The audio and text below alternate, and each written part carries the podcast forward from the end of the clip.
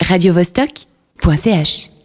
Ce jeudi, soirée spéciale euh, cinéma de remontage au Spoutnik, en présence euh, notamment de François Bovier, rédacteur en chef de la revue Décadrage. Bonjour.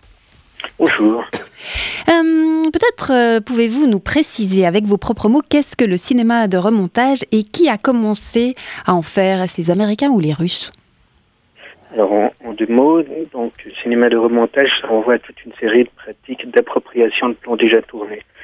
Le plus souvent, les gens réfèrent à cela à travers la notion de cinéma de fan footage, mais on a préféré, j'ai préféré revenir à la notion de remontage, qui avait été élaborée euh, nettement auparavant, notamment dans le champ du cinéma soviétique, dans les années 20. Donc, si, pour répondre à votre question, euh, ce sont plutôt euh, les, les Russes qui ont, enfin, l'Union soviétique, qui a développé ces pratiques-là. Euh, la personne la plus connue est certainement euh, Eshvir Shub. Et quel était le but à la base? C'est un but avant tout politique. Hein. Soit il s'agissait de remonter des films euh, étrangers dont il fallait changer euh, le sens et le message idéologique, soit, ce qui était très pratiqué aussi, il s'agissait de remonter des actualités pour changer leur, leur signification et leur intention. Par la suite, par contre, évidemment, toutes ces pratiques euh, que l'on recoupe à travers la notion de fan footage s'inscrivent avant tout dans le champ de l'art contemporain. Et est-ce que c'était dangereux. Euh, Pardon, est-ce que c'était dangereux euh, du coup, cet aspect politique? Dangereux, non, mais par contre, il y avait un engagement et une des revendications explicites. Ce jeudi soir au Spoutnik, vous montrez euh, des courts-métrages de Bruce Conner, spécialiste du genre, euh, qui a fait euh, du cinéma de remontage pendant près de 50 ans.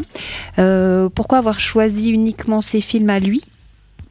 Et il fallait bien présenter quelque chose, et quand on, quand on renvoie au fun footage, plus qu'au montage d'ailleurs, euh, on pense immédiatement à Bruce Conner, qui est un artiste qui a travaillé dans les années 50 à partir d'assemblage, et qui s'est tout à coup intéressé au film, et qui a euh, démonté, remonté euh, toute une série d'images préexistantes. Donc c'était un peu le- le- l'exemple emblématique de ces pratiques. En plus, il est au centre de l'actualité, euh, parce qu'il y a eu récemment une grande rétrospective qui lui a été euh, euh, qui a été promenée autour de lui euh, à San Francisco, au MoMA à New York et à Reina Sofia.